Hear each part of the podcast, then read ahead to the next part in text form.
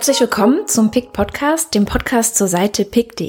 Ich bin Katrin Rönecke und heute sitze ich hier mit Christian Odendahl. Der ist Chefökonom am Center for European Reform, dem CER. Bis vor kurzem noch in London und jetzt ganz frisch in Berlin. Hallo Christian. Hallo. Bei PICT arbeitest du für die Kanäle Volk und Wirtschaft, was nahe liegt, weil du eben ja auch der Chefökonom bist und ähm, auch Europa.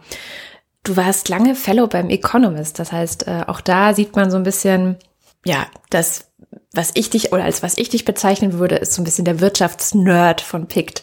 Absolut. Und du hast so ein paar Lieblingsthemen genannt, auch in deinem Picker-Profil. Das ist die Euro-Krise, das sind Banken, das ist Wachstum und Handel. Politische Ökonomie, da musste ich so ein bisschen an Marx denken. Mhm. und auch Immobilien. Was, äh, ja, das ist eine, eine Folge des Lebens in London, da kommt man, glaube ich, nicht drum herum. Und jetzt wahrscheinlich auch in Berlin nicht. Ja, habe ich gehört, habe ich gehört, ja. Du hast ganz viel gemacht natürlich in den letzten Monaten zum Thema Brexit. Und ganz aktuell am Pick von vorgestern mittlerweile ist die Frage, wie hat sich Großbritannien verändert? Auch im Rahmen der Folge des, Brexit. Des Brexit. Ja, das ist äh, ein bisschen trauriges Thema, weil äh, viele Europäer in Großbritannien das Gefühl haben, dass sich Großbritannien wirklich geändert hat. Wir haben eine relativ eine rechte Regierung, wenn man das mal so sagen darf, und und Theresa May und auch ihre Innenministerin Amber Rudd haben in den in der vergangenen in den vergangenen Tagen so ein paar Verlautbarungen äh, von sich gegeben, die eher an Marie Le Pen erinnern als an Angela Merkel und ähm, die Stimmung gegenüber EU-Ausländern hat sich verschärft. Ähm, die Kriminalität gegenüber religiös motiviert oder, oder rassistisch motiviert oder ähnliches ist, ist sehr stark hochgegangen seit, seit dem Referendum. Und viele Europäer haben das Gefühl, Großbritannien ist nicht mehr so die Heimat, die es früher war. Und das, das Gefühl hatte ich teilweise auch, auch wenn ich es ehrlich gesagt ein bisschen weinerlich finde, weil ich lebe in London. London hat sich nicht geändert. Aber das Geheimnis von London war halt immer, es ist eine Stadt, in der sich jeder zu Hause fühlen kann. Mhm. Äh, keiner fühlt sich wirklich fremd.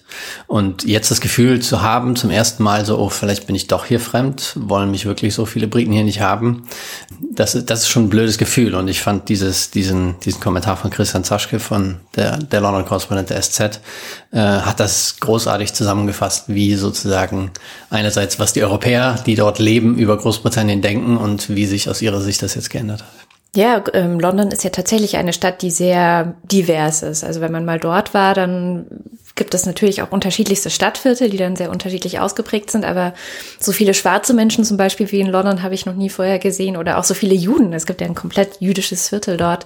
Ähm, wird sich da auf lange Sicht deiner Meinung nach auch irgendwas verändern in dieser Diversität? Also aufgrund des ja, um sich greifende Nationalismus, ja. Das ist schwer zu sagen. Also London, auch der, der, der neue Bürgermeister von London, Sadiq Khan, ähm, kämpft halt weiter für die Offenheit Londons und ich bin mir sicher, dass, dass die Stadt London und auch die, die, die davon profitieren, dass London so eine wunderbar offene und diverse Stadt ist, sich mehr und mehr Gehör verschaffen. Das Problem ist, glaube ich, an der Debatte im Moment in Großbritannien, dass sie von denen dominiert wird, die für den Brexit waren oder die den jetzt managen und die, die gegen den Brexit waren, ähm, so ein bisschen Schwierigkeiten haben, sich Gehör zu verschaffen. Mhm. Da ist keine wirkliche Opposition. Muss man sich auch sagen, das hat mit der Labour-Partei zu tun, die in einem wirklich katastrophalen Zustand ist.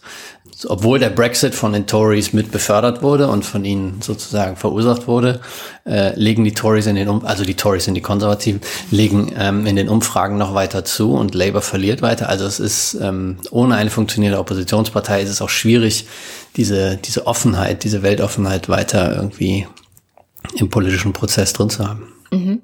Kann man denn schon auch die wirtschaftlichen Folgen, um wieder zu deinem Kerngebiet auch zurückzukommen, die wirtschaftlichen Folgen des Brexit irgendwie absehen? Oder ist das immer noch? Ähm also es gab ja es gab äh, gestern einen, einen etwas unterhaltsameren Zwischenfall, dass die Firma Tesco, also einer der größten Supermärkte, einen sehr, sehr britischen Brotaufstrich aus dem Sortiment nehmen musste, weil das britische Pfund so stark gefallen ist, dass sie sich mit Unilever, dem Produzenten, nicht auf neue Preise einigen konnten. Und das hat natürlich äh, in, in Großbritannien zu einem Aufruhr geführt.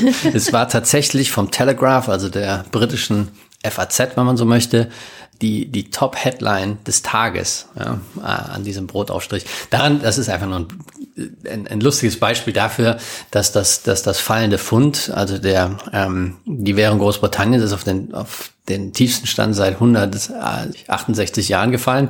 Ähm, das sind so die ersten Auswirkungen, die die Leute schon zu spüren kriegen, wenn sie jetzt vielleicht in Spanien in Urlaub fahren und am Flughafen merken, dass sie für einen Pfund nicht mehr 1,50 Euro kriegen, sondern vielleicht nur noch 1,10 Euro jetzt, das sind, also so schnell verändert sich eine Wirtschaft nicht, aber ähm, das sind so die ersten Folgen. Und ähm, jetzt kommt es so ein bisschen darauf an, wie Großbritannien und die EU sich auf, äh, auf ein zukünftiges Arrangement einigen. Und das ist sehr unklar. Ich bin da eher Pessimist, muss ich sagen. Also der Optimismus, den es teilweise in Großbritannien gibt, dass sich die EU schon hier und da kompromissbereit zeigen wird, dass es ja auch im Interesse der EU ist, äh, guten Zugang zum britischen Markt zu haben. Äh, das führt dazu, dass man da doch sehr optimistisch ist. Ich glaube nicht, dass die EU da so kompromissbereit ist, wie viele Briten das hoffen. Kann sie ja wahrscheinlich auch gar nicht unbedingt, weil der, die Angst vor Nachahmern ja ziemlich groß sein müsste dann. Es gibt ja vielleicht auch schon die nächsten Kandidaten, die sich überlegen könnten, okay, EU ist doof, Nationalismus ist cooler, von daher, ja, wäre es wahrscheinlich ein schlechtes Signal, es den Leuten, die gehen wollen, so einfach zu machen. Auf jeden Fall. Ich glaube, dass diese Sorge insbesondere die Franzosen umtreibt, die ja mit, mit der Front National eine, eine sehr starke, und auch die Holländer, die auch starke rechtspopulistische äh, Movements haben. Die Reaktion, die man da auf, der, auf das Argument in Großbritannien bekommt, ist, Aha, also ihr könnt die EU nur zusammenhalten, wenn ihr sozusagen andere Länder bestraft oder damit droht. Ich denke, man sollte es nicht übertreiben. Hm. Also wenn man, äh, wenn man nur über Zwang versucht, seine Mitglieder bei einem Club zu halten, dann wird das auf Dauer auch nicht gut sein. Gleichzeitig muss die EU klar machen, dass der gemeinsame Markt, der gemeinsame Binnenmarkt, den man geschaffen hat, eben nur funktioniert, wenn man wirklich auch tief zusammenarbeitet. Mhm. Das ist eben, geht über ein Freihandelsabkommen weit hinaus. Es geht wirklich darum, dass man Souveränität teilt, wenn es um Regulierung geht, wenn es darum geht, dass Menschen überall leben und arbeiten können und so weiter. Ähm, dagegen haben sich die Briten entschieden. Sie wollen, sie wollten aus der EU raus und äh, da kann man ihnen dann auch nicht sagen, okay, aber am, Markt, am Markt dürft ihr trotzdem weiter teilnehmen. Du arbeitest ja nun am Center for European Reform, also für die Reform was ist es, der Europäischen Union oder ähm, europäischer Politik oder was genau drückt Ja, es aus? ist vielleicht so ein bisschen, bisschen lustig aus der, aus der Perspektive ähm, Europa, Kontinentaleuropas kommend, dass sozusagen der proeuropäische Think Tank Großbritanniens trotzdem Center for European Reform heißt. Das heißt mhm. sozusagen, das, das Positivste, was die Briten offensichtlich sagen können, ist, äh, dass sie die EU weiter reformieren wollen. Also das hat mal ein, ein, ein, ein berühmter Zeitungskolumnist gesagt über uns. Wir sind also der proeuropäische Think Tank Großbritanniens. Mhm. Äh, wir machen nicht nur Wirtschaftsthemen, sondern auch außenpolitische, sicherheitspolitische, juristische Themen und so weiter und, und gibt seit Ende der 90er Jahre, zu der Zeit gegründet, um die Europadebatte in Großbritannien zu verbessern. Ähm, daran sind wir eindeutig gescheitert. Aber auch so ein Stück weit die britische, eine konstruktive britische Perspektive in, im, im Rest der EU einzubringen. Ja, es ist, ich kann das natürlich sagen, es ist ein großartiges, großartiger Think Tank und viele, viele sehr gute Kollegen. Also es macht mir sehr, sehr viel Spaß da zu arbeiten. Das heißt, Think Tank ist vor allem irgendwie intellektuelle Arbeit, ähm, politische Überzeugungsarbeit in verschiedene Ebenen der Politik und vielleicht auch Wirtschaft? Ja, es ist so ein, so ein angloamerikanischer Art von Denkfabrik. Mhm. Also es ist weder akademisches Forschungsinstitut noch irgendwie politische Campaigning Organization. Es ist irgendwo dazwischen. Wir machen halt die Forschung oder die Analyse zu Themen, von denen wir wissen, dass sie jetzt aktuell sind und äh, reden mit Politikern, mit Journalisten, versuchen die Leute zusammenzubringen, auch bei Events und so, organisieren Diskussionen. Also es ist so ein bisschen irgendwo irgendwo dazwischen, ja. Titel, ein Titel einer deiner Picks lautete, ist Großbritannien ein reiches Land? Ja, das ist, das war ein, eine Analyse, die also einerseits von einem Städteforschungsinstitut und gleichzeitig von uns zwei verschiedene Studien zu einem ähnlichen Thema, zu der Frage, wie wie wohlhabend, wie reich, wie produktiv ist Großbritannien eigentlich? Wenn man die britische EU-Debatte verfolgt, ähm, gerade von der Brexit-Seite, dann wird immer gesagt, na ja, also die EU ist ja sozusagen wirtschaftlich unter ferner Liefen und äh, wir müssen uns endlich davon freimachen, damit wir sozusagen wirtschaftlich florieren können. Äh, man hatte immer so den Eindruck, als sei Großbritannien so der Star-Performer und irgendwie die Eurozone und der Rest der EU nicht. Ja, also eigentlich sogar so rum, als ob die EU Großbritannien nur daran hindern Oder würden, sogar daran sein hindert, komplettes exakt. Potenzial zu entfalten. Genau, genau. Und da war halt die Analyse einfach mal, einfach mal in die Fakten zu gucken. Ist, ist Großbritannien im Gegensatz zum Rest der EU wohlhabend und produktiv und ähm, ein Tenor auch dieser Städtestudie war, es gibt unglaubliche regionale Unterschiede. Also London und der Rest Großbritanniens sind zwei verschiedene Länder, wenn man so möchte. Und äh, es ist nur London und der Südosten Großbritanniens, also sozusagen der, der, der Speckgürtel von London, wenn man so möchte, ähm, der über dem EU-Durchschnitt liegt und der Rest liegt darunter. Und äh, auch was die Produktivität angeht, also Produktivität hört sich natürlich aus, wir Ökonomen benutzen das Wort ständig, ähm, aber es hört sich vielleicht ein bisschen technisch an, aber es geht eigentlich nur darum, äh, wie viel Arbeitsstunden beispielsweise muss man reinstecken, um ein gewisses Maß an Bruttoinlandsprodukt zu erwirtschaften. Und ähm, die Produktivität in Großbritannien ist relativ gering im Gegensatz zum EU-Durchschnitt. Das heißt, die Briten müssen sehr viel länger arbeiten für den gleichen Wohlstand als beispielsweise die Deutschen. Okay, die Deutschen werden irgendwie auch im Ausland immer so als Sonderfall, okay, die sind irgendwie komisch produktiv, da stimmt irgendwas nicht, aber aber zum Beispiel auch äh, weniger produktiv als die Franzosen. Und das waren so ein paar Dinge, wo, wo man einfach den, den Reality-Check äh, mal anbringen muss äh, in der Debatte, um zu sagen, ja, Moment mal, die EU ist immer noch wirtschaftlich besser dran als wir, auch wenn wir uns als Star-Performer immer sehen.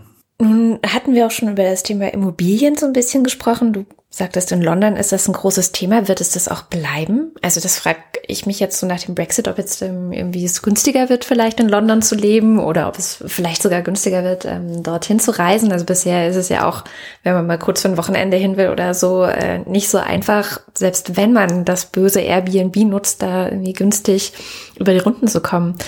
Kann sich das vielleicht ändern? Wird es dann attraktiver wieder für. Also es gab sicherlich Leute, die diese Hoffnung hatten, äh, die das Gefühl hatten, äh, wir sind, wir können uns in London nichts mehr leisten. Äh, nach dem Brexit können wir das vielleicht wieder. Es ist noch ein bisschen früh, jetzt äh, darüber zu spekulieren, aber es, es scheint so zu sein, als dass sich viele internationale Gelder erstmal zurückgezogen haben und erstmal abwarten wollen. Billiger als Tourist dorthin zu fahren, ja, das ist es, schon allein, weil der, weil der Kurs des Fundes sehr stark gefallen ist. Äh, Und ich kann Großbritannien auch außerhalb Londons nur wärmstens empfehlen als Tourismusziel. England ist wunderschön äh, landschaftlich. Was London angeht, es ist eine, die Stadt wächst oder wuchs in den letzten, in den letzten Jahren jedes Jahr um, um ungefähr 100.000 Menschen und ähm, es wurden ich weiß nicht, bei weitem nicht genug Wohnungen gebaut, um diese Leute äh, unterzubringen, geschweige denn irgendwie die Preise zum Sinken zu bringen. Ähm, also mit London, London ist ein, ein, ein riesiges Biotop an, an Kreativität und Leuten. Es ist, ich kann es mir irgendwie als Londoner, ehemalige Londoner schwer vorstellen, dass sich daran grundsätzlich etwas, etwas ändert. Das heißt, das, das, was ich mir vorstellen könnte, wäre, dass die Preise nicht weiter mit den 10, 20 Prozent im Jahr steigen, die sie es in den letzten Jahren gemacht haben, was so absurd hoch war. Ähm, wenn sie stagnieren, okay, dann ist das für London mal eine Veränderung, ähm, aber es bleibt unerschwinglich. Also. Wie ist es dann so zurückzukommen? Also was, mit was für Erwartungen bist du nach Berlin gekommen?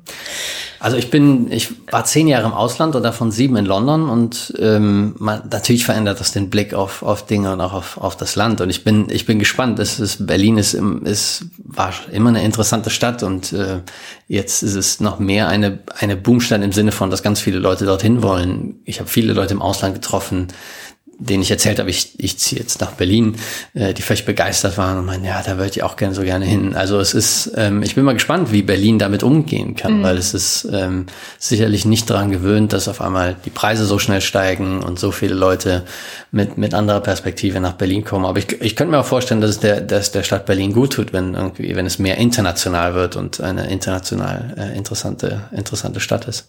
Aber das ist vielleicht auch die Perspektive von jemandem, der sieben Jahre in London gelebt hat. Ähm, Ja, aber genau das ist ja eigentlich das Interessante. Also wie, wie sieht denn jemand, der in Großbritannien lebt oder wie, wie blickt Großbritannien nach Deutschland? es wird schon Deutschland wird in Europa als, gerade auch im, im Zuge der Eurokrise und jetzt mit, mit Russland und ähnlichem natürlich als aufstrebend, als, als die Macht gesehen, die in, in Europa die Fäden zieht. Und ähm, insofern ist das Interesse an Deutschland sicherlich gewachsen. Mhm. Interesse in dem Sinne, äh, dass man versucht, Deutschland besser zu verstehen. Wie, wie, wie, wie tickt Deutschland? Was ist irgendwie, wie denken die Leute dort, die, die Meinungsbildner sind und so. Es gab mal einen, einen Artikel in der Financial Times auch zu dem Thema, dass, dass das Ausland gar nicht so richtig weiß, was Deutschland denkt, weil es in deutscher Sprache in der deutschen Debatte passiert und, und wenig nach außen getragen wird. Ähm, es ist es ist so eine Mischung aus aus Faszination natürlich, dass Deutschland so ein erfolgreiches, produktives, wirtschaftlich erfolgreiches, politisch sehr stabiles Land ist mit so einer relativ stabilen, also wir haben jetzt die Flüchtlingskrise erlebt und dadurch natürlich politisch etwas mehr Instabilität reinbekommen. Aber im Vergleich zum Ausland ist es immer noch ein extrem stabiles Land und das, ähm, das wird im, das wird im Ausland natürlich hoch geschätzt und aber ich glaube auch nicht so hundertprozentig verstanden, wie, wie, wie Deutschland tickt, wie es dazu kommt. Also ich kann mich an die Zeit, an die Hochzeit der Eurokrise erinnern, wo viele das Gefühl haben, okay, das fliegt jetzt auseinander, äh, die Deutschen sind nicht bereit, das zu retten. Und, und ich da immer gesagt habe, Moment, also für Deutschland ist Europa oder das europäische Projekt extrem wichtig, steht fast über allem. Ähm, also es wird schon vieles dafür tun, um Europa zu retten und das, äh, das ist in gewisser Weise passiert. Dann allerdings natürlich auch sozusagen nach deutschen Regeln und nach deutschen Vorgaben, was dann wiederum im Ausland zu Entsetzen geführt hat. Also da sind so viele Missverständnisse gewesen in der Vergangenheit, aber auch der Versuch, es irgendwie zu verstehen. Aber es war schon interessant, da in der Debatte zu sein. Ja. Die Auseinandersetzung mit Griechenland über die Frage, was ist jetzt eigentlich die richtige Politik, um Griechenland zu helfen, nimmt ja nicht so richtig ein Ende. Also es werden ja immer wieder neue Reformpakete versucht, zumindest umzusetzen in Griechenland und ähm, gleichzeitig gibt es dann wieder Geld von der ähm, Europäischen Union oder von der Europäischen Zentralbank und vom IWF. Was sagst du dazu? Auch so aus der Außenperspektive und eben als Wirtschaftsnerd, kann das funktionieren? Weil es sieht ja nun seit 2008 mittlerweile nicht sonderlich gut aus dort. Und hm. der grüne Zweig ist jetzt nicht unbedingt in Sicht. Ja, das stimmt. Also Griechenland ist ein Griechenland ist wirklich ein, ein extrem schwieriger, ein extrem schwieriger Fall. Also ähm, damals 2010, als Griechenland gerettet wurde, äh, oder beziehungsweise man muss sagen, eigentlich eher die Investoren in Griechenland gerettet wurden, da kann ich die Motivation der, der, der Politik noch verstehen, dass man äh, 18 Monate nach, äh, nach Lehman Sorge hatte, dass man jetzt wieder ein, ein, ein großes Beispiel setzt und, und eine größere Finanzkrise nach sich zieht. Danach allerdings muss man sagen, dass man äh, wie soll ich sagen, versucht hat, dieses Narrativ zu retten und zu sagen, wir haben, wir kriegen alles Geld zurück und ne, die Griechen müssten reformieren, wenn sie es nicht machen, dann klappt es halt nicht. Das ist halt schon ein bisschen einfach gedacht. Äh, die Griechen waren in 2010 pleite, das haben auch innerhalb des IWF die Chinesen, die Brasilianer, die alle sozusagen damit am Tisch sitzen und sehr, sehr viel mehr Erfahrung haben mit solchen Krisen, äh, den Europäern und den Amerikanern gesagt.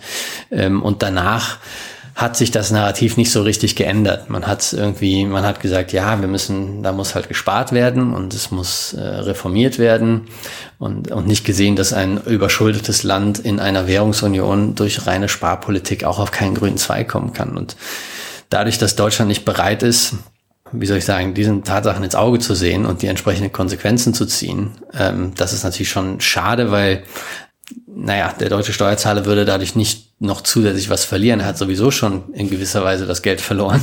Es steht nur formell immer noch in den Büchern als Anspruch gegenüber Griechenland. Nur ähm, es, es, es, wäre, es wäre eigentlich an Deutschland da, eine Führungsrolle zu übernehmen und das umzusetzen und den Griechen wirklich auch einen grünen Zweig mitzuhelfen wie der IWF ja auch mittlerweile verlangt ähm, und sich deshalb auch an dem neuesten Programm nicht beteiligt hat und vermutlich auch nicht beteiligen wird, solange Deutschland sich nicht bewegt. Was die Griechen selbst angeht, ich habe mit vielen Griechen darüber gesprochen, die sagen natürlich, okay, das ist, es war ein institutionell, politisch ein, eine verkorkste Situation. Ähm, gleichzeitig ist es extrem schwierig, ein Land zu reformieren, äh, was sozusagen durch eine Art große Depression geht. Also Griechenland geht es schlechter als Deutschland während der großen Depression äh, in den 30er Jahren. Und da braucht man auch nur zurückzugucken, was, was, was in anderen Ländern in solchen Krisen passiert ist, dass es eben extrem schwierig ist, in einer solchen extrem äh, tiefen Krise die Reformen durchzubringen, die das Land wirklich braucht. Und dann hat man sich auf Reformen konzentriert, die Arbeitsmarktreformen, Lohnkürzungen, was auch immer, die sind, die gehen jetzt nicht, das sind Symptome eines, eines griechischen Systems. Das ist jetzt nicht, ähm, nicht der tiefere Grund, warum Griechenland in der Situation ist, in der es ist. Also ich bin da nicht sonderlich optimistisch, muss ich sagen. Ich glaube, das Griechenland-Thema wird uns in dieser Form auch weiter begleiten. Das tut mir unglaublich leid für die Griechen, weil ich ganz viele tolle Griechen kennengelernt habe, die äh, in ihrem Land alles versuchen und äh, auf keinen grünen Zweig kommen. Wie Deutschland der Welt schadet, heißt ja auch einer deiner Picks, die ich mir rausgesucht habe. Das ja, ist ja so ein bisschen auch in diese Richtung. Ja, das ist, äh, das ist ein kleines bisschen was anderes, obwohl es natürlich ein bisschen damit zu tun hat. Es geht da so ein bisschen um, um Deutschlands Platz in der Weltwirtschaft. Ähm, denn die Weltwirtschaft ist ein, ist ein sehr komplexes Gebilde und alle Länder hängen in gewisser hängen zusammen und äh, die Entscheidungen eines Landes äh, betreffen eben auch alle anderen. Und Deutschland wird international immer wieder dafür kritisiert, dass es einen sehr großen Handelsbilanzüberschuss ähm, äh, erwirtschaftet und ähm, zu wenig bei sich investiert und äh, der Staat zu wenig investiert und so weiter. Und äh, diese Debatte ist das ist so ein, so ein Fall, wo die internationale Debatte und die deutsche Debatte so ein bisschen so zwei verschiedene mhm. Sphären sind, die so relativ wenig miteinander interagieren. Und deshalb war mein Pick so ein bisschen hier. Das ist der Economist, der sich dazu äußert, der das relativ klar analysiert und das aus internationaler Sicht kann ich sagen, ist der Konsens, ist die Konsenssicht, sozusagen, um die einfach mal zu präsentieren. Und und zu sagen, dass es halt, dass, dass dieses, dass das ein wirkliches Problem ist und das sozusagen das, was ich feststelle in der Debatte ist, dass wir uns in Deutschland auch gerne mal einigeln in unsere wirtschaftspolitische Debatte, teilweise dann reflexartig unser deutsches wirtschaftliches Modell ähm, verteidigen. Und äh, meine Hoffnung wäre, dass wir uns da ein bisschen mehr öffnen. Insofern versuche ich ab und zu mal pickt äh, halt internationale Beiträge, ja. die Deutschland betreffen, zu zeigen, um zu zeigen, wie, wie diskutiert, wie wird international über das deutsche Wirtschaftsmodell diskutiert und was, was wird im Ausland gedacht darüber, was Deutschland tun sollte. Was sich ja auch so ein bisschen daran anknüpft, also Deutschland hat irgendwie einen Weg gefunden, sehr, sehr erfolgreich zu sein. Gleichzeitig ist es vielleicht nicht unbedingt immer der gegenüber anderen Ländern und gegenüber der Weltwirtschaft ähm, fairste Weg. Und daran knüpft sich so ein bisschen auch die Frage, auch einer deiner Picks, ähm, sind Finanzmärkte eigentlich effizient? Also funktioniert das eigentlich alles? Das ist auch eine Frage, die ich mir ständig stelle. Wie, gut, das ist so komplex, dass ich mir nicht anmaße, es auch irgendwie nur zu verstehen. Ich kriege immer so Bruchteile davon mit und meistens schüttle ich mit dem Kopf und denke mir, das kann doch nicht wahr sein. Aber ist das noch was, was funktioniert? Also so diese, dieses Konstrukt von Finanzmärkten. Können? Also die, der, der Pick zu der, zu der, ähm, zur Frage, ob die Finanzmärkte effizient sind, kam im Prinzip aus so einer, aus einer wissenschaftlichen Frage. Das ist in der Wissenschaft eine, in der Volkswirtschaft eine wichtige Frage. Dafür wurde kürzlich ein Nobelpreis gegeben an Eugene Farmer, der da auch in diesem, in diesem Pick vorkommt da geht es darum, okay, wenn wir, wenn, Finan wenn es zu Finanzkrisen kommt, dann ist ja vielleicht vorher was schiefgelaufen, sonst wäre es ja nicht zu dieser Krise gekommen. Und diese Frage wurde, wie soll ich sagen, vor 2008, würde ich sagen, eher akademisch diskutiert, aber jetzt nicht unbedingt äh, so intensiv und ist natürlich seitdem wieder hochgekommen. Zur Frage, okay, wenn, wenn es irgendwelche Blasen an Finanzmärkten gibt oder so, können wir die, können wir die bekämpfen, können wir die irgendwie eindämmen? Und die wissenschaftliche Frage, die sich daran anschließt, ist, äh, was ist eigentlich eine Blase? Und kann man sie nicht nur im Nachhinein erkennen, weil dann ist man immer schlauer, sondern kann man das in Realtime erkennen. Da gibt es das Beispiel auch aus Europa. Wir können mal das in Spanien betrachten, deren Immobilienblase, die wir im Nachhinein als Immobilienblase bezeichnen. Gleichzeitig, äh, während der Zeit, während sie entstand, war Spanien eines der Länder, was die meiste Einwanderung in Europa an sich gezogen hat, auch aus Lateinamerika und Osteuropa.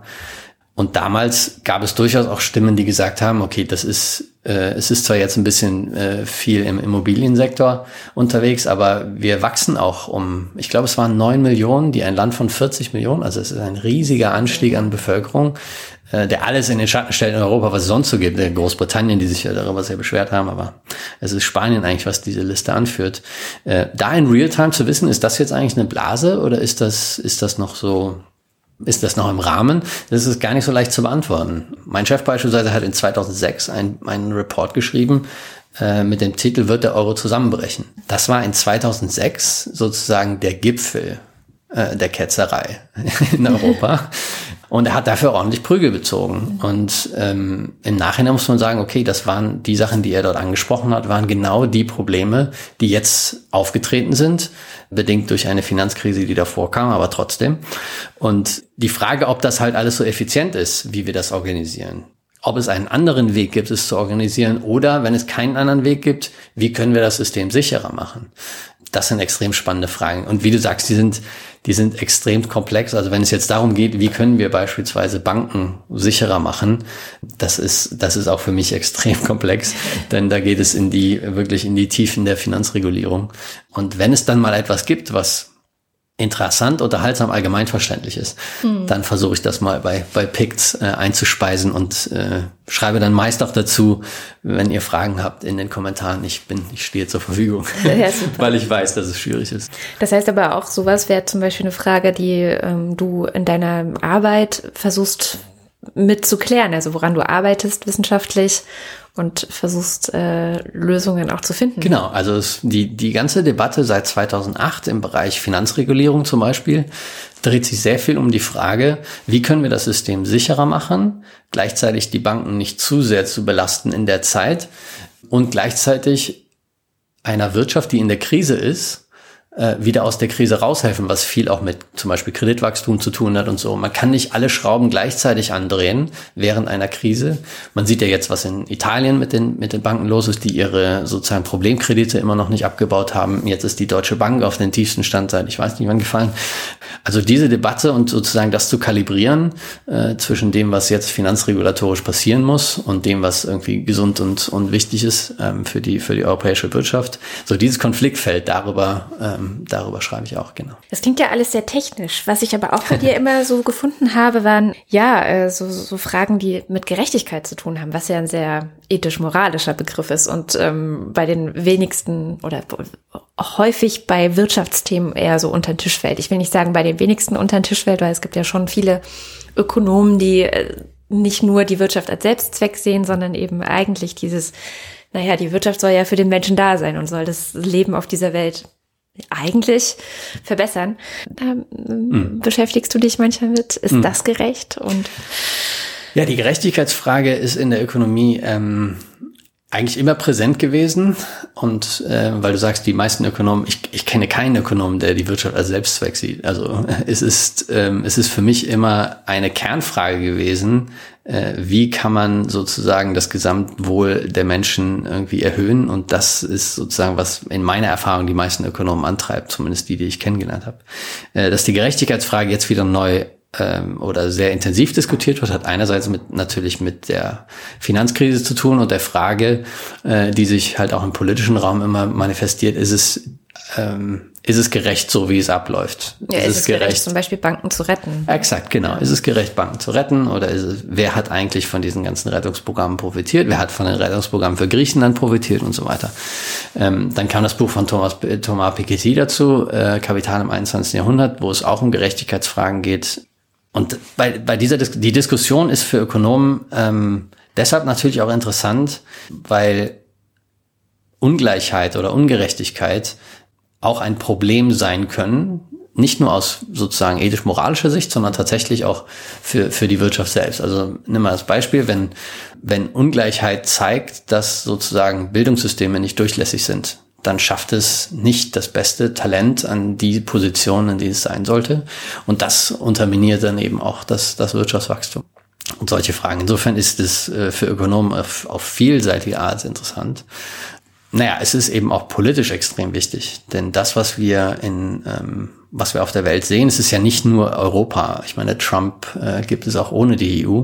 Und ähm, insofern ist halt die Frage, da steckt, da steckt noch mehr dahinter. Da steckt dahinter, was, was ist das Empfinden der Menschen? Auch in Großbritannien würde ich sagen, war das keine unbedingte Revolte gegen die EU, sondern eher gegen das System.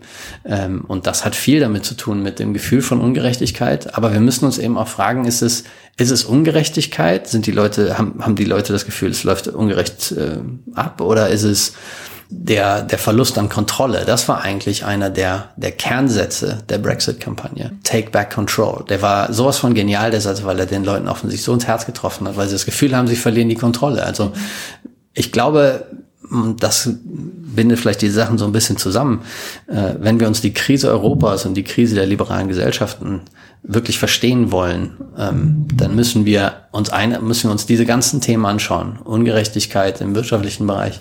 Die Frage ist, wa warum haben die Menschen das Gefühl, dass sie Kontrolle verlieren? Ähm, und was kann man dagegen tun? Also es sind, es gibt so viele Bereiche, die sind natürlich vielleicht Randbereiche der, der Wirtschaft, aber äh, sie sind für Wirtschaftler extrem wichtig. So ein kleiner Blick in die Zukunft vielleicht noch zum Schluss. Ähm, was wird in den nächsten ein, zwei Jahren wichtig sein, wichtig werden, auch im Hinblick auf Europa, für Europa? Ja, der, der Brexit wird uns natürlich weiter begleiten. Das wird ein längerer Prozess. Insofern ähm, wird sich daran so auch so ein bisschen auch so ein bisschen zeigen, wie die EU ihre Zukunft sieht. Mhm. Also die Europäer haben schon schon vor dem Brexit-Referendum das, glaube ich, das Gefühl gehabt, dass so wie es im Moment ist, es nicht es nicht weitergehen kann. Siehst du siehst du Chancen dafür, dass es ähm, Projekte, Reformbewegungen geben wird? Ja, es ist, so, es ist so ein bisschen schwierig, weil das war eben, was, was ich eben meinte, es ist einerseits, es gibt auch es gibt auch Probleme dort, wo, wo es keine EU gibt. Das heißt, es ist, es ist so ein bisschen der Konflikt. Wir sollten das jetzt nicht alles Europa in die Schuhe schieben oder sagen, die EU funktioniert nicht und gleichzeitig auch nicht die EU reflexhaft verteidigen. Mhm. Äh, also einerseits uns fragen, wie kommt es dazu, dass die Leute das Gefühl haben, diese liberale Weltordnung, die wir versuchen zu bauen, äh, gefällt uns nicht mehr. Nationalismus ist irgendwie äh, unser Ding. Warum haben die Leute das Gefühl, sie verlieren die Kontrolle? Also und, und wirtschaftliche Ungerechtigkeit. Das hat relativ wenig dann mit der EU zu tun, sondern es sind viele Dinge, die auch mit mit den äh, mit dem zu tun haben, was nationale Regierungen machen können. Das mhm. Steuersystem kann hat die EU überhaupt nichts drin zu melden und ähm, das ist eines der Steuerungsinstrumente oder viele andere Sachen, Bildungspolitik und so weiter. Und die andere Sache ist natürlich, okay, wir wollen die EU nicht reflexer verteidigen. Was haben wir gut gemacht? Was haben wir nicht gut gemacht? Und ich glaube, dass immer wenn man international zusammenarbeitet, dann ähm, ist es so eine Aufgabe an rein nationaler Souveränität. Und das treibt manche Leute um, die irgendwie das Gefühl haben, sie wollen diese nationale Souveränität nicht verlieren. Das heißt, wir müssen uns in der EU, glaube ich, sehr klar fragen, was sind eigentlich die wirklich wichtigen Dinge, in denen wir zusammenarbeiten wollen? Und ist es das wert, sozusagen den Verlust dieser nationalen Souveränität den Leuten zuzumuten, denn man sieht ja am Brexit-Votum, es gibt Leute, äh, die das, die sich dagegen wehren. Und ähm, ich denke, da gibt es Beispiele für gut und schlecht. Ich meine, der Euro ist ein so ein Riesenfall, wo wir uns in ein, in ein Projekt gewagt haben an Zusammenarbeit, was wir nicht überblicken konnten oder was wir zumindest zu der Zeit nicht überblickt haben, was die Länder so eng aneinander gebunden hat und so viel Kooperation und Zusammenarbeit erfordert, wie es viele Länder vielleicht gar nicht möchten oder viele Teile der Bevölkerung nicht möchten. Das heißt, die Frage, sich kritisch genau zu stellen, was ist eigentlich das, wo wir zusammenarbeiten wollen und wo nicht, und gleichzeitig den Ländern die Freiheit geben zu sagen, nee, an dem Projekt möchte ich nicht daran teilnehmen. Es müssen nicht alle EU-Länder in die gleiche Richtung marschieren. Und äh, ich glaube, dass Zwang in der EU-Zusammenarbeit ähm, äh, nach hinten losgehen wird. Insofern müssen wir, glaube ich, ein bisschen flexibler werden. Schön, danke, lieber Christian der immer für Fragen offen ist, wie wir gerade gehört haben. Wer mehr von dir lesen oder ähm, mit dir vielleicht sogar diskutieren will, der schaut einfach mal auf pick.de vorbei. Ähm, die beiden Kanäle Volk und Wirtschaft und Europa werden von dir bespielt und es wird weitere Neuigkeiten zum Brexit und zu dem ganzen Wirtschaftskomplex geben. Vielen, vielen Dank. Dankeschön.